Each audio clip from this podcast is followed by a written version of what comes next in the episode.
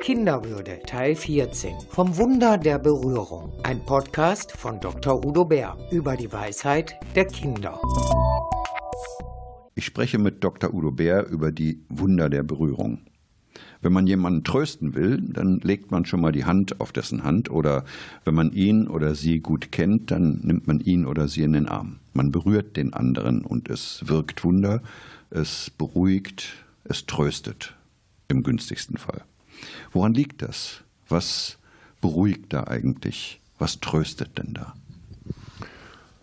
Das sind zwei Aspekte. Der eine Aspekt ist, dass wir Menschen brauchen andere Menschen, um zu leben, um zu überleben, um mit Kummer fertig zu werden, aber auch mit Glück fertig zu werden. Wir brauchen andere Menschen. Wir sind keine, keine Solisten, die irgendwo auf dem Berg alleine leben oder, oder Bronzestatuen, wo die Tauben ihre Häufchen drauf machen. Wir brauchen andere Menschen. So, und äh, wenn, gerade wenn wir Kummer haben oder Not, dann ist es gut, wenn andere Menschen uns berühren. Dann, dann spüren wir das, dass wir nicht allein sind auf dieser Welt und mit unserem Kummer. So, der wird damit nicht weg, aber der wird leichter. Und dabei Berührung ist es dann das, der zweite Aspekt. Das Wort berühren hat zwei Ebenen. Einmal die, eben meint es die körperliche Berührung, aber ich kann auch im Kinofilm sein und ich bin berührt, ohne dass mich der Held angefasst hat oder die Heldin. So, also ich bin, es gibt auch eine seelische Berührung und eine intellektuelle Berührung und eine, also eine leibliche Berührung des Erlebens. So. Und wenn wir körperlich nicht berührt sind, werden dürfen, können oder dass jemand anders nicht kann, aus welchen Gründen auch immer, mit uns Kindern, dann, dann, dann spüren wir auch fehlende seelische Berührung. Und deswegen ist die körperliche Berührung immer auch ein Ausdruck, dass, dass jemand da ist, dass jemand, dass die Seele geteilt wird. Also das, das schwingt immer mit. Sonst ist die körperliche Berührung nur Technik. Ja, das gibt es im Fitnessstudio und so. Man kann seinen Körper bearbeiten. So, und man kommt auch funktionell, kann man jemanden berühren, wenn man eine Spritze setzt oder sowas, aber das lindert den Kummer nicht. Sie meinten und wir meinen eine Berührung, wo auch die seelische Berührung dabei ist und die ist überlebensnotwendig. Udo Bär was anderes ist aber, glaube ich, wenn wir Kinder beobachten, dass sie alles anfassen, alles berühren. Ja, ja, ja. Äh, und sie erkunden damit die Welt, kann man fast sagen. Was machen die Kinder da? Ist das ein Begreifen im wahrsten Sinne des Wortes? Ja, also wir reden von den spürenden Begegnungen, wenn Kinder auf die Welt kommen und sich die Welt erschließen. Spürende Begegnungen. Spürende Begegnungen. Ja, dazu gehört das Reden und Hören, dazu gehört das Schauen und Gesehen werden, das Drücken, ja, das Anlehnen und dazu gehört das Greifen. Kinder greifen nach der Welt. Ja, wenn die Hunger haben, dann strecken sie die Hand auf und wackeln mit den Fingern, als ob sie zugreifen wollen. Also die ergreifen die Welt, sie begreifen die Welt.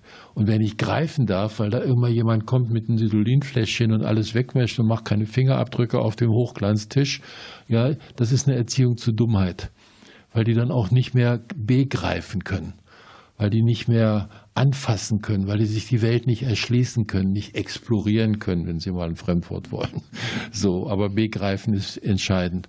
So, und das wollen Kinder und das müssen Kinder wollen. Das ist gesund. Und dann macht man den Fleck halt später weg, aber man muss sie greifen lassen. Und wir als Erwachsene sollten auch greifbar sein. Ja, wir sollten auch nicht äh, mental im weißen Kittel rumlaufen. Wir müssen anfassbar sein. Das brauchen Kinder und das ist lebensnotwendig. Und müssen wir trotzdem als erwachsene Kinder manchmal vor der Berührung von etwas warnen? Also die ja. heiße Herdplatte zum Beispiel? Ja, selbstverständlich. Da rede ich auch nicht im Konjunktiv von und sage, ich habe Verständnis für dein Bedürfnis, sondern sage einfach Finger weg. Ja, wir müssen Kinder schützen. Oder da ist etwas schmutzig, lass es sein? Ach ja, das hat, da bin ich toleranter. Ja, also äh, wenn es, sobald es gefährlich wird, das ist für mich das Kriterium. Ich lasse mich auch nicht selber immer und überall berühren.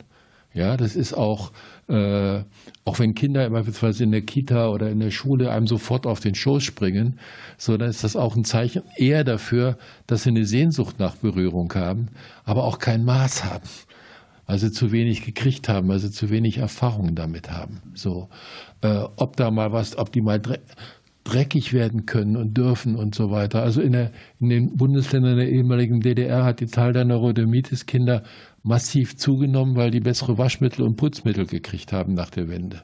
So, mehr Hygiene, mehr Sauberkeit. Nicht, dass die vorher dreckig waren, aber das kann man nachweisen. Da gibt es Untersuchungen.